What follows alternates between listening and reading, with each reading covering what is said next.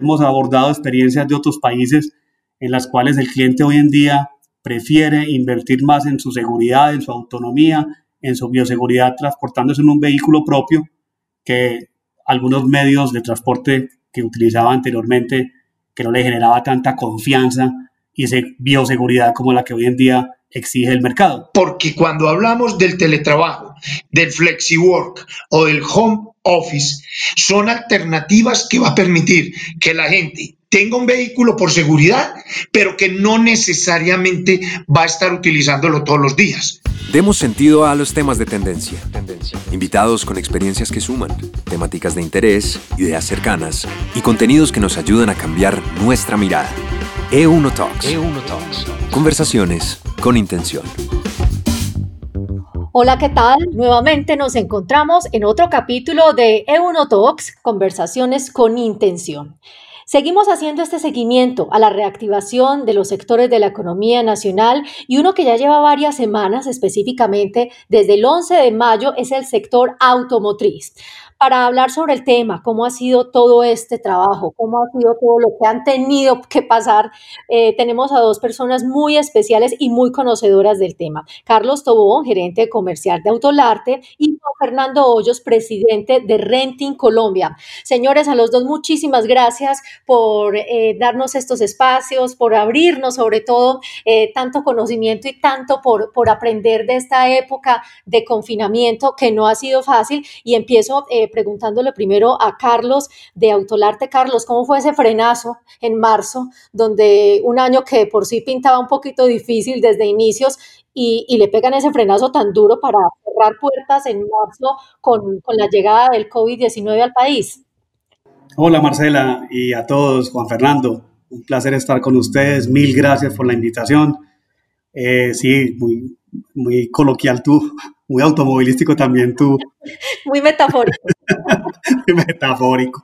Un frenazo, un frenón de esos, digamos, maluco, pero yo creo que inmediatamente empezamos a, pensar en el reto, en el reto que, se nos llegó, que se nos vino y que tenemos actualmente. Y en el equipo de, Autolarte iniciamos una serie de reuniones diarias a, pensar, a pensar y a, y a definir y a plantear los escenarios que, que nos iba presentando la situación. Y como te digo, y les digo a todos, es muy, muy satisfactorio estar en él porque, porque el reto es muy, muy fuerte. O sea, inmediatamente uno, un concesionario de 69 años en el mercado, mm, yo llevo en él 34 años, pues digamos la mitad de la historia de Autolarte estoy con él y por primera vez en la historia, en la vida, ver el concesionario cerrado, cerrado literalmente sin poder ver los compañeros y todo, fue un tema a nivel empresarial y personal, eh, un frenón, un frenón muy fuerte a nivel, a todo nivel. ¿Cuántas personas quedaron literalmente en ese momento? Vamos a cerrar, eh, vamos a esperar cuál es la nueva directriz. Hablando un poquito de cifras y de, y de, y de la empresa, ¿cuánta gente frenó? Nuestra cifra, somos 465 compañeros en Autolarte en las diferentes áreas, en el grupo general de la compañía, en el tema de, de, la agencia de seguros, en el tema de los repuestos, que no solamente somos el concesionario, sino que tenemos algunos negocios cercanos, todos respondiendo al tema de movilidad y de, y de, y de mantenimiento y de respaldo a nuestros clientes. Entonces, casi que saber que nos fuimos para la casa muchos dejando en la compañía, eso fue lo primero, vamos a, a retirar el cable del computador, las gafas, lo que se quedó dentro de la compañía es muchas oportunidades porque mañana supuestamente volvíamos y nos encontramos con esa situación inmediata. Entonces eh, fue, fue traumático, pero inmediatamente un reto, empezar por, por lo primero, por recuperar los, los, temas, la conexión, podernos conectar. Eso fue, fue, fue un tema muy importante. Lo primero que pensábamos todos, bueno, llamémonos todos por teléfonos y vamos a trabajar en conectarnos, en poder estar todos juntos y en ir desarrollando herramientas de conexión, primero entre nosotros, el equipo administrativo y ejecutivo de la compañía y todo el equipo en general operativo, y también con el, con el, con el, mercado, que también era muy importante, cómo nos conectamos con el público. Eso fue lo primero. Y de eso vamos a hablar eh, un poquito más adelante porque esa es sin duda una de las herramientas que les ha servido y que seguramente les va a seguir sirviendo, Carlos, porque esto no va a ser abrirse de un momento a otro y yo pienso que este año y los meses que vienen van a ser ese contacto con, con, el contacto con el cliente eh, va a ser de esa forma. Eh, Juan Fernando, eh, ubiquemos un poco a quienes nos están escuchando sobre el trabajo que hace Renting Colombia, digamos que, que en un concesionario la gente lo tiene un poco más claro, pero rápidamente, ¿qué hace Renting Colombia? Y también la misma inquietud para empezar, ¿cómo fue el frenazo de Renting Colombia en el mes de marzo? Bueno, un cordial saludo Marcela, para ti, para Carlos, un placer tener pues a, además a un amigo aquí compartiendo este espacio. Eh, esto es tan claro como eh, ir caminando por la calle, eh, mirar al cielo, el cielo completamente azul, y de manera eh, introspectiva llega y cae un vendaval con granizo, una cosa que realmente no esperabas. es una sensación absolutamente loca uno decir tengo armado mi plan, mi proyección de cierre para este 2020 eh, con unos modelos, unas estrategias elaboradas durante todo un año en el 2019 y parar y darse cuenta uno que con ellas ya no puede seguir avanzando y toca cambiarlas. Entonces, de entrada, como empresa, eh, fuimos afectados como todos en general. Ahora bien, Renting Colombia es una empresa eh, para quienes no están de pronto algo familiarizados, el renting es una figura de arrendamiento de vehículos, pero en este caso con todos los servicios incluidos, tú tomas un vehículo por un plazo, un año, dos años, tres años, hasta 10, 15 años si es flotas de trabajo. Eh, y nosotros nos encargamos de toda la operación, absolutamente toda. Para nosotros es muy importante nuestros aliados. Nuestros aliados precisamente es eh, eh, un autolarte, en el caso de Carlos Tobón con su empresa. Es un fiel aliado nuestro desde hace ya 23 años que estamos en el mercado. Y dentro de Renting Colombia tenemos cuatro unidades de negocios. Obviamente todas son afines a este producto del arrendamiento. Hablo del primero, que es Renting en general, que es el que dirigimos hacia las empresas eh, a partir de hace ya un año a personas y obviamente también a un mercado distinto como son las pymes. Tenemos la unidad de usados, que es precisamente el producto cuando termina la operación con el cliente, pues disponemos de él en un mercado de segunda mano y es una unidad estratégica para nosotros. Tenemos Localiza, que es de corto plazo y es lo que tradicionalmente conocemos como el rentadiario. Y por último, tenemos una unidad estratégica desde el punto de vista logístico que eh, se llama Tempo. Ahí hacemos operaciones donde incluimos absolutamente todo. Es decir, ya no solamente los vehículos, sino también el servicio de la operación con conductores, combustible, etcétera, etcétera. Nuestra esencia y nuestra materia prima son los vehículos. Todas las cuatro unidades pararon absolutamente. Eso te iba a preguntar, que si, absoluta, que si las cuatro se vieron afectadas. Claro, pararon absolutamente. ¿Qué sucedió? Días después, el gobierno eh, sacó unos decretos donde ya se daba la posibilidad para algunos tipos de negocios. Y unas unidades que sí pudimos parcialmente trabajarlas. Digo en ella, eh, básicamente renting de largo plazo. Y estamos hablando de las cadenas de abastecimiento, donde están las grandes superficies. Eh, ahora las, las famosas tiendas hard discount, que, que obviamente están marcando tendencia. Entonces, eh, pudimos utilizar parte de nuestra flota. Nosotros tenemos activa más o menos algo más de 25 mil unidades y al final del día sí pudimos trabajar más o menos entre 10 y 11 mil unidades. Todas las demás quedaron absolutamente bloqueadas en, en, las diferentes sedes y ciudades que, que tenemos. Entonces, esto fue un impacto muy duro para la compañía y en cada una de las unidades de negocio, incluso un localiza y usados, como lo dice el mismo Carlos, fueron cerrados absolutamente con cero posibilidad de atender. Sigamos como ese, ese, momento cronológico, sabemos que en marzo se paró y en abril las empresas se reinventaron, esa fue la, la palabra yo creo más, más mencionada en abril, y eh, todos desde la, desde la virtualidad, desde estas reuniones virtuales con, con sus clientes, con su gente, buscaron cómo, cómo seguir, ¿cierto? Porque no salieron a vacaciones, nadie dijo, bueno, se, frenamos, pero siguieron trabajando. Eh, en el caso de Autolarte, por ejemplo, Carlos, ¿cómo siguieron vendiendo carros si así fuera, eh, en un caso en el que si alguien quiere comprar un carro, lo mínimo que quiere es montarse en el carro y, y, andarlo, ¿cierto? Y, ¿Y cómo le dieron la vuelta al negocio para que pudieran tener un mes de abril que no fuera de tantas pérdidas como sí pasó en otros sectores? Correcto, Marcela. En principio, en principio lo que logramos, como te decían eh, ahorita, que queríamos conectarnos entre nosotros y conectarnos con los clientes armamos como nuestro equipo de contact center y agentes en general y el equipo comercial en sus casas con, con ya con servicio para los clientes para poder estar, digamos que, eh, respondiendo a una cantidad de inquietudes porque la incertidumbre pues, reinaba o reina en muchas partes del, del mundo y más en nosotros con ese sopetón.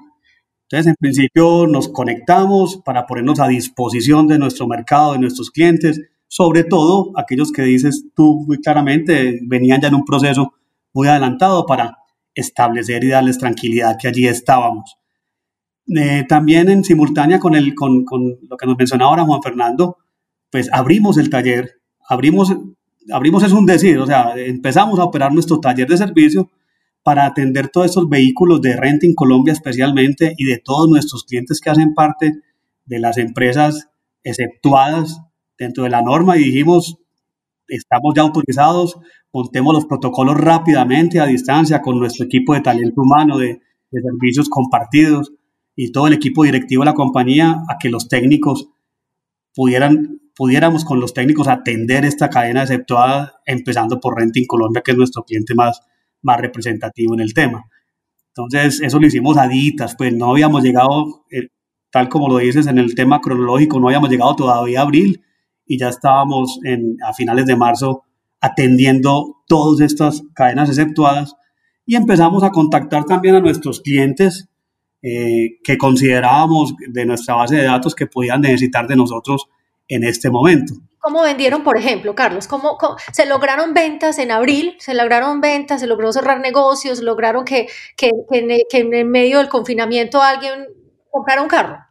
Marcela, nos demoramos un tantico en hablar de carros como ventas por, por casi que por respeto pues a nuestros clientes.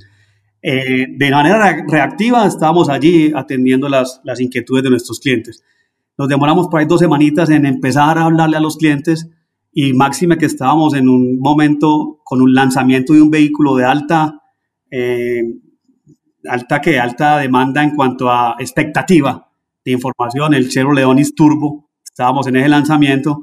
Entonces empezamos a atender con nuestros clientes y con nuestro contact center de manera reactiva quienes nos llamaban a preguntar por vehículos y especialmente por este lanzamiento que se hizo a través de la fábrica en, un, en una sala especial eh, que teníamos en la fábrica para poder atender los clientes. Y de allí pasaban a nuestro contact center y a nuestros vendedores y rápidamente los contactábamos para decirles que allí estábamos y que inmediatamente tuviésemos oportunidad, pues íbamos a, a proseguir en el negocio. Empezamos con atención virtual, empezamos por el medio que el cliente quisiera, desde la videollamada más sencilla, desde la llamada tradicional de siempre. ¿Hasta y el simulador de carro qué? ¿Hasta qué? Hasta el simulador de carro. Hasta el simulador de carro, por el, el Life Store llamada la fábrica, e, ese Life Store empezamos todos empezamos a entrenarnos desde los primeros días en los vehículos, en los productos, en todas las herramientas que pudiésemos para operar muy bien, pues todos los que ahora conocemos, que los Teams, que los Meet, que Hangout, todas las herramientas empezamos a conocerlas, que, que nuestro equipo las manejara de la mejor manera para atender a los clientes mediante esas herramientas. Y hoy en día, incluso después de abierto ya tres semanas atrás o 11 de mayo que ya empezamos a abrir nuestras vitrinas, eh, seguimos atendiendo de manera virtual a todos nuestros clientes. Sí, como por seguridad y ya también vamos a mirar cómo se ha ido implementando ese, esa serie de protocolos. Eh, Juan, ustedes desde Renting han tenido eh, una fortaleza muy grande en las campañas en redes sociales y nos imaginamos que muchas de esas campañas también migraron a la virtualidad. ¿Cómo manejaron el tema de en dos cosas. La primera, en las campañas virtuales, quisiera saber cómo se incrementaron en estos meses y el tema de los arrendamientos de carros, pues obviamente la gente llegaba a un aeropuerto, arrendaba su carro, eso no se está viendo y no se va a ver en, varias semanas. Es como, como es esa nueva, esa nueva realidad que les ha tocado vivir. ¿Cómo la están manejando? Bueno, Marcela, mira que en el caso nuestro con Localiza, es una unidad que depende bastante de, la, de lo que es eh, la renta para, para la persona, para aquel que viaja, que permanentemente está en función de su trabajo o de descanso. Eh, ese sector completamente quedó en ceros. Además, porque no teníamos cómo operar físicamente para hacer la entrega de algún vehículo. ¿Qué nos tocó? Ahí tomamos varias estrategias. Una de ellas fue una estrategia que solamente, pues, y, con toda sinceridad fue social. Dispusimos de 2.000 unidades de vehículos de localiza y se las entregamos a cero costo a todo el sector, eh, no solo de salud, sino también a la misma cadena de abastecimiento, para que los productos pudieran estar en los diferentes puntos de venta y no verse afectados, sobre todo en esas primeras semanas donde se sintió mucho el caos y el pánico de la gente. De alguna manera esto ayudó bastante. Pero por otro lado, eh, efectivamente, eh, tuvimos que activar todas nuestras estrategias virtuales. Nosotros, por ejemplo, en el caso de usados, tenemos eh, nuestro portal que es usados.com. Ahí las personas entran, pueden observar los vehículos nuestros 360 grados. Es decir, tú físicamente hazte de cuenta que tienes el vehículo, lo tienes al frente tuyo. Tú entras y vas haciendo el recorrido internamente hasta por la cojinería.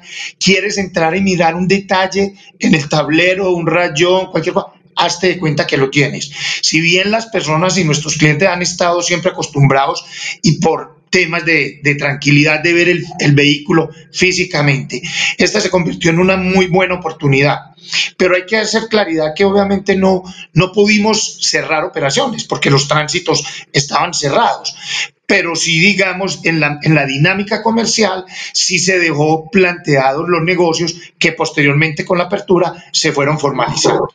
En otros frentes, ya en los tradicionales de, de renting de largo plazo, vehículos, por ejemplo, para las pymes eh, empezaron a moverse porque fueron empresas que unas de ellas en la parte del sector de, alimentos y bebidas tuvieron una, una, reactivación importante. Hubo empresas que pasaron y así como tantas perdieron el año ya prácticamente con estos meses, otras lo han ganado. Empresas que pasaron de ingresos, eh, mejor dicho, incrementados sus ingresos hasta en un 70, en un 80%, no daban abasto. Y tuvimos la oportunidad de redireccionar parte de la flota que se nos quedaba quieta de unos clientes, beneficiarlos a ellos con el no cobro de, de los cánones y más bien a través de otros recuperar ingresos. Entonces nos tocó ser eh, digamos, muy creativos sobre la marcha. Y obviamente nuestro cliente es un cliente que vive conectado permanentemente. Ahora, hablando de renting persona, donde hoy en día ya tenemos cerca de 2.200 clientes, eh, con ellos teníamos que estar interactuando permanentemente. Ellos querían saber qué iba a pasar, si ellos hacían parte, eh, pues para buscar soluciones como lo ofrecía el Grupo Bancolombia, eh, qué características tenían los alivios, interactuar permanentemente. Y paso al último punto, nuestros aliados. Como lo dice Carlos, nosotros para ellos y ellos para nosotros somos necesarios. Nuestros aliados eran clave porque quienes seguían operando había que toda la capacidad en sus vehículos. Y no nos olvidemos que fueron vehículos que operaban turnos de 8 o 10 horas y pasaron a tener 12, eh, 14 horas eh, porque tenían que desplazarse entre centros de producción y de distribución. Entonces, ahí tuvimos que ser muy creativos y de alguna manera logramos eh, dar un paso importante y abastecer todo lo que estaba pidiendo el mercado. Eh, Carlos, en estos días de reactivación del, del, sector, que ya no estamos, ya no estamos en el mes, pero ya casi se completa ese, ese primer mes, eh, en algunos medios se ha publicado que, que, ha repuntado en una buena forma el sector automotriz, entre otras, porque no solo es comprar un, un carro nuevo, muchas veces el, el, el, tema del usado, que lo hemos manejado varias veces ya en esta conversación, el tema del usado también se maneja en los concesionarios, ustedes lo manejan y la gente siente temor de estar de pronto en un medio, en un, en un transporte público. No quiere decir ahora pues que todas las casas ya van a comprar cinco carros por familia para no montarse en un camión milenio, esa no es la idea, pero la gente ha sentido la necesidad de, de pronto de comprar un vehículo nuevo o usado y es verdad esa reactivación o es el imaginario o es lo que más o menos la gente se está imaginando que pudiera ser. Marcela, la verdad vemos, vemos una dinámica interesante obviamente con una restricción específica con respecto al volumen de prospectos que traíamos. Eh, antes no, no, te respondí ahora algo muy bien. En abril no tuvimos nosotros 344 contactos con prospectos, contactos nomás. Nos era, no era muy responsable decirles prometer una entrega cuando no sabíamos cuándo podríamos estar de nuevo y cuándo, como decía ahora Juan Fernando, tendríamos organismos de tránsito para poder legalizar una posible entrega, pero pudimos atender esos clientes específicamente 344, que para nosotros es muy importante, y con ellos pues como que adelantamos toda la información posible hasta el momento, tal como su crédito y demás. Eh, entonces esa, esa, respuesta te la debía. Y la dinámica, la dinámica ha sido cercana eh, a nivel prospección del 60% de un mes normal, o sea, comparando con un mes para un concesionario como Autolarte de febrero Tuvimos durante mayo, que todavía consideramos primero es un mes que fue cortico, eh, muy reciente, pero muy cortico el mes, pues fueron, la verdad, tres semanas con las personas, con el público en Medellín, en Antioquia específicamente, muy, muy limitado a esos dos días de, de pico y cédula. Entonces, tener un 60% de dinámica para nosotros fue, fue bastante satisfactorio y nos genera como mucho optimismo a futuro. De todos modos, vamos a estar monitoreando muy bien minuto a minuto. Esto es casi que día a día cómo, cómo seguirá la situación. Pues de todos modos, en mayo también había algún atraso específico, pero nos tiene muy contentos. Ahora, las mezclas son distintas. Vemos más mezcla a unos vehículos de los de Chevrolet muy productivos, camiones, vans, eh, pick-up, las D-Max, eh, eh, especialmente por encima de algunas otras referencias entonces nos va, nos va generando como un nuevo camino que día a día lo estamos como, abordando. Entonces, eh, eso es lo que vemos en dinámica. Igual en usados, usados tenemos ya un 65% de las cotizaciones que hacemos normalmente comparando con un mes como el de febrero y, y la verdad también nos tiene muy satisfechos.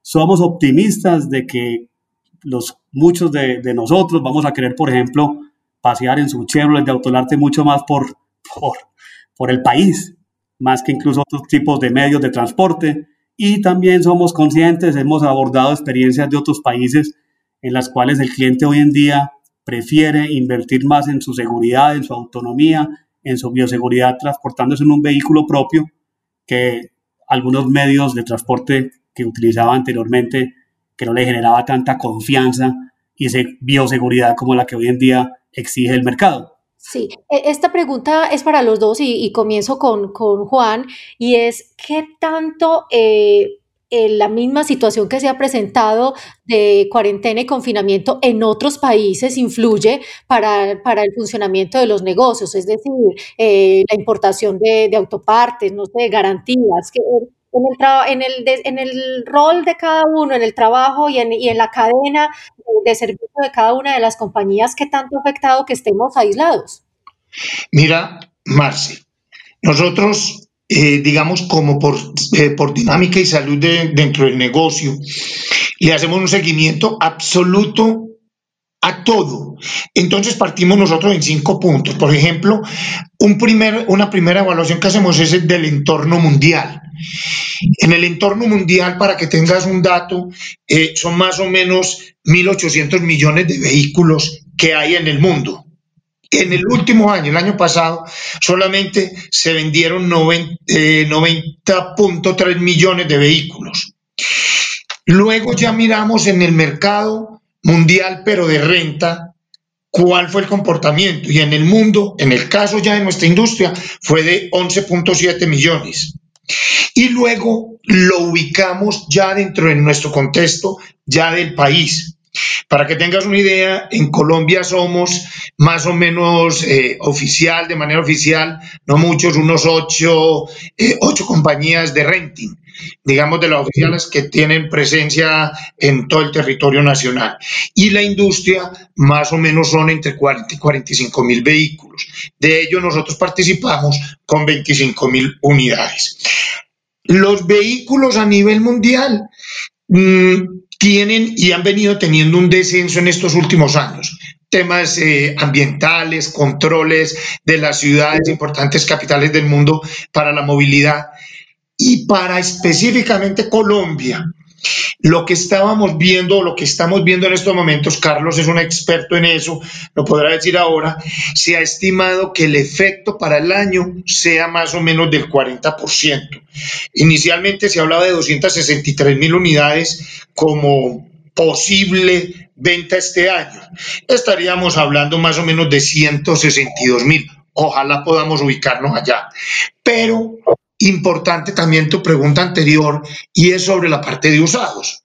En usados en Colombia más o menos eh, se venden 750 mil unidades. Esas van a tener un dinamismo muy importante. Dos situaciones particulares. La una, el efecto dólar. El dólar viene afectando los precios de nuevos. Mientras a principio de año teníamos eh, dólar de 2.200 a 2.300, 2004, eh, perdón, 3.200, 3.400, eh, toda esta última parte hemos oscilado más o menos entre los 3.800 y hasta los 4.100 y algo más. El efecto dólar va a ser un golpe fuerte adicional para la industria. Pero en la parte de usados va a ser una oportunidad porque obviamente son vehículos que fueron adquiridos en años anteriores con un valor dólar distinto. Ahí vamos a poder encontrar un dinamismo interesante. Y lo que estaba diciendo Carlos también me parece muy importante es porque la industria, ahora no es, todo lo que estamos diciendo acá todavía son especulaciones. Esto es más o menos una, percepción, pero el cambio del, consumidor final eh, es total. Y esa eh, seguridad y tranquilidad que tenía antes con el servicio de transporte público, hoy en día se le vuelve en una amenaza. Y quizás va a, ser la solución el vehículo. Entonces, ya con las ayudas del teletrabajo, los horarios flexibles, etcétera, etcétera, una persona, núcleo de familia esa persona, toma el vehículo, puede llevar a sus hijos, posteriormente a su esposa, luego ir al trabajo, que antes eran todos en modalidades diferentes. Entonces ahí se van observando oportunidades. Obviamente hay que ir testeando cómo evoluciona este nuevo consumidor final, pero hay grandes oportunidades. Esa es más o menos, digamos, en resumen, la visión. Eh, Carlos, eh, hay, un, hay un tema que también lo, lo, maneja mucho Renting Colombia y ustedes como Autolarte también, es el tema de la bioseguridad, pero desde hace mucho tiempo. O sea, estamos hablando ahora de bioseguridad eh, y, de, y, de, sostenibilidad porque, porque así lo, lo, nos, nos dio ese giro esta pandemia, pero desde mucho antes la bioseguridad estaba en, en los protocolos de ustedes, vehículos de sostenibilidad se ven en las dos empresas, en las campañas, en los vehículos públicos que vemos en, Medellín, de hecho, que, son de renting y que tienen convenios con la alcaldía. Ustedes también le dieron ese giro, le dieron ese giro al, al negocio y hay cosas que no vuelven a ser como antes. ¿Cuáles son algunas de ellas? Ya para ir cerrando esta conversación. Correcto, Marcela. Pues digamos que en, en, temas de producto como tal, hay desarrollos tecnológicos de parte de Chevrolet y de nosotros en Autolarte en el cual buscamos los vehículos más, más limpios con el medio ambiente, como son vehículos eh, turbocargados en segmentos más livianos, tipo Onis, tipo Captiva, tipo Equinox, que hacen que, los vehículos sean tal vez de los más amigables con el medio ambiente, igual que cumplan normatividad tipo Euro 5, que lo hacen mucho más amigables con el medio ambiente. En tema de, atención de, los clientes y de servicio, procuramos también hacer temas de desinfección de los vehículos, inclusive hemos generado algunas desinfecciones a domicilio con cambio de batería, que muchas del, parque automotor de estos clientes, tanto de Autolarte como de Total Car, eh, que es un, servicio técnico nuestro de toda marca. Eh, llegamos a ellos a hacer la, el desbare pues, de su batería y hacer la desinfección de los vehículos, también a, a, domicilio. Igualmente en las entradas a los talleres estamos asegurando pues que los vehículos sean desinfectados al ingreso y a la salida. Igualmente hacemos un lavado de los sistemas de aire acondicionado eh, con el fin de que, el carro se mantenga pues de la manera más, con la mayor bioseguridad posible para los ocupantes. Eh, también tenemos una alianza y somos tal vez el único taller de la ciudad con el, la posibilidad de instalación de gas con un proveedor que tenemos, amigo, hermano también, aquí como Renting Colombia del gas, con el fin de darle solución a todos nuestros vehículos, instalación de gas para el cliente que quiera tener su gas y así gozar pues de un vehículo mucho más amigable con el medio ambiente y también con, sin la restricción pues de, de pico y placa. Eh, digamos que esas son algunas de las, de las acciones que tenemos pues en el tema de bioseguridad. Bien, quiero cerrar este, este, podcast con cada uno en una respuesta muy, muy breve. Eh, recordemos que estamos hablando hoy sobre la reactivación del sector automotriz y uno de nuestros invitados es Juan Fernando Hoyos, presidente de Renting Colombia. Juan, ¿cuál es el mayor regalo que dejó esta época de cuarentena? Bueno, yo creo, Marce, que este es un aprendizaje muy importante, así como lo decía ahora, eh, esto fue algo abrupto, no esperado, pero eh, hay que capitalizar lo mejor de ello. Eh, nosotros históricamente utilizamos una metodología y es que generamos una autocrisis y lo hacemos más o menos cada dos años. Y eso lo que buscamos es que nos ponga en el escenario más complejo para poder sacar de las mejores eh, situaciones, aprovecharlo mejor. Mira, en lo general, aquí hay una cosa clave y lo hablo así directamente, el autocuidado. Esto para toda la industria, para todas las personas, es determinante. La forma de relacionarnos cambió definitivamente. Y en lo particular, y por eso hago referencia a eso desde lo general, es porque eso de alguna manera se enmarca en la forma en que vamos a abordar nuevamente nuestro negocio. Ya en lo, particular, nuestros esquemas de trabajo cambian absolutamente. Entonces, llegó el teletrabajo. Nosotros tenemos en su momento llegamos a tener el 99% del, del, personal conectado en teletrabajo perfecto, sin ningún problema. Estamos hablando de 1.100 personas. Luego, hoy tenemos dos modelos que ya estamos estudiando para arrancar a implementar. Y es bien interesante compartirlo con la gente general porque ya no es el teletrabajo como un formato único. Está el FlexiWork, que sería trabajar dos días en casa y tres días en oficina.